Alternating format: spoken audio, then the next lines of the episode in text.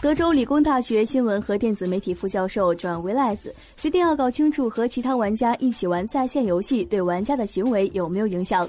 如果光是看平时网络游戏里大家的行为，会让你产生网游玩久了肯定会变精神病的感觉。但是事实可能不是如此。实验让参与者一个人玩《光晕之远星》和《时空分裂者》的单人模式。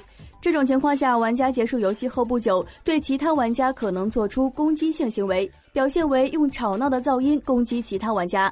然而，研究也发现，玩过上述两个游戏的多人合作模式的玩家，攻击性行为比单独玩的玩家少。有趣的是，匿名对这些发现完全没有影响。威莱兹注意到，多人合作游戏容易让人专心和彼此互通，让人更少去关心暴力或进攻性游戏内活动。